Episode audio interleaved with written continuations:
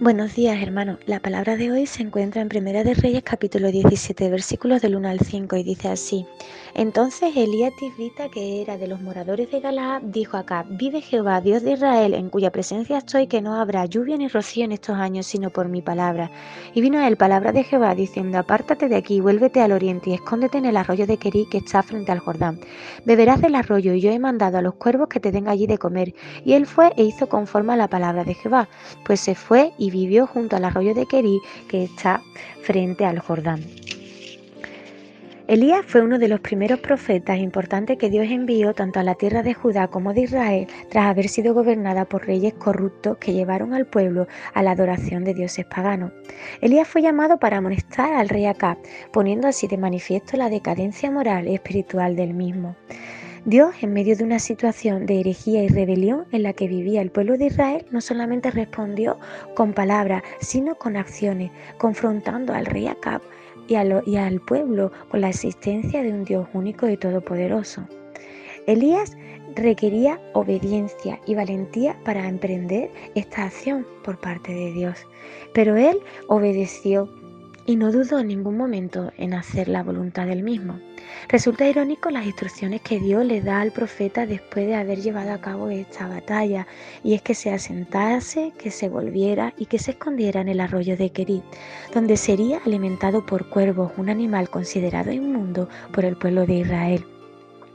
Dios nos ofrece ayuda de donde menos la esperamos, rompiendo nuestros esquemas y nos bendice de formas que van más allá de nuestras expectativas o creencias. No importa cuán amargas puedan ser nuestras pruebas o la desesperanza que pueda adueñarse de nuestro corazón. Dios es soberano para ayudarnos de la manera que Él crea conveniente. Dios a veces nos obliga a parar, a estar quietos, nos deja sin saber qué debemos hacer. Y aunque sean momentos de extrema dificultad, estos son necesarios en nuestra vida para poder prepararnos y poder realizar la voluntad y los planes de Dios en un futuro. A veces no nos gusta la forma, el método que Dios, no, que Dios usa, pero estos tiempos debemos aprovecharlos para examinar nuestro corazón, profundizar en nuestra relación con Dios, reflexionar sobre aspectos que debemos cambiar, sobre decisiones que debemos de tomar.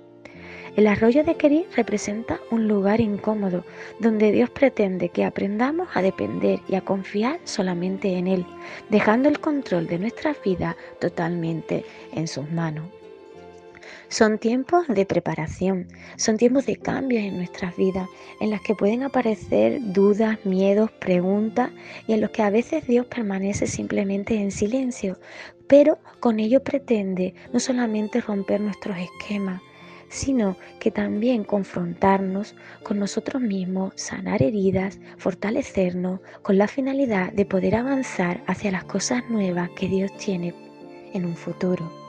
Querí no fue un lugar cómodo para el profeta, porque Dios quería que siguiese avanzando, pero sí fue un lugar de espera, un lugar de preparación y un lugar de cambio para afrontar el futuro que Dios tenía para el mismo. Ayer veía un documental en la 2 sobre las montañas rocosas y decía que los animales más valientes son los más pequeños. Hablaba concretamente del ciervo y decía que este eh, cuando nace instintivamente sabe permanecer quieto, ya que sus madres se ven obligadas a abandonarlo después de parirlo porque estos no tienen fortalecidas sus articulaciones ni sus patas para poder afrontar la subida hacia las montañas. Pero estos durante toda la noche y parte del día permanecen quietos sin moverse aun a pesar del miedo, porque su supervivencia depende de lo mismo, ya que los depredadores están al acecho.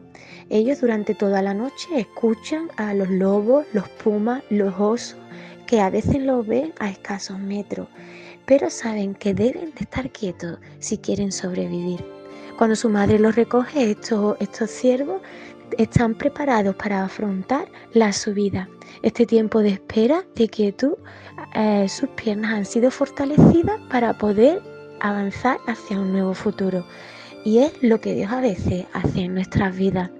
A veces Dios nos dice como al profeta que nos estemos quietos, que nos apartemos, que nos escondamos para reflexionar sobre aquellos aspectos que Dios quiere ir sanando, madurando en nuestras vidas Por lo tanto es importante preguntarle a Dios por qué nos hace parar, qué es lo que debemos aprender y para qué estamos aquí. Nuestra supervivencia y nuestro futuro depende de los mismos. Al igual que el cervatillo sabe quedarse quieto, nosotros también debemos permanecer quietos hasta que Dios nos diga que avancemos y las decisiones que debemos de afrontar y tomar en un futuro. Que el Señor les bendiga en este día, hermano.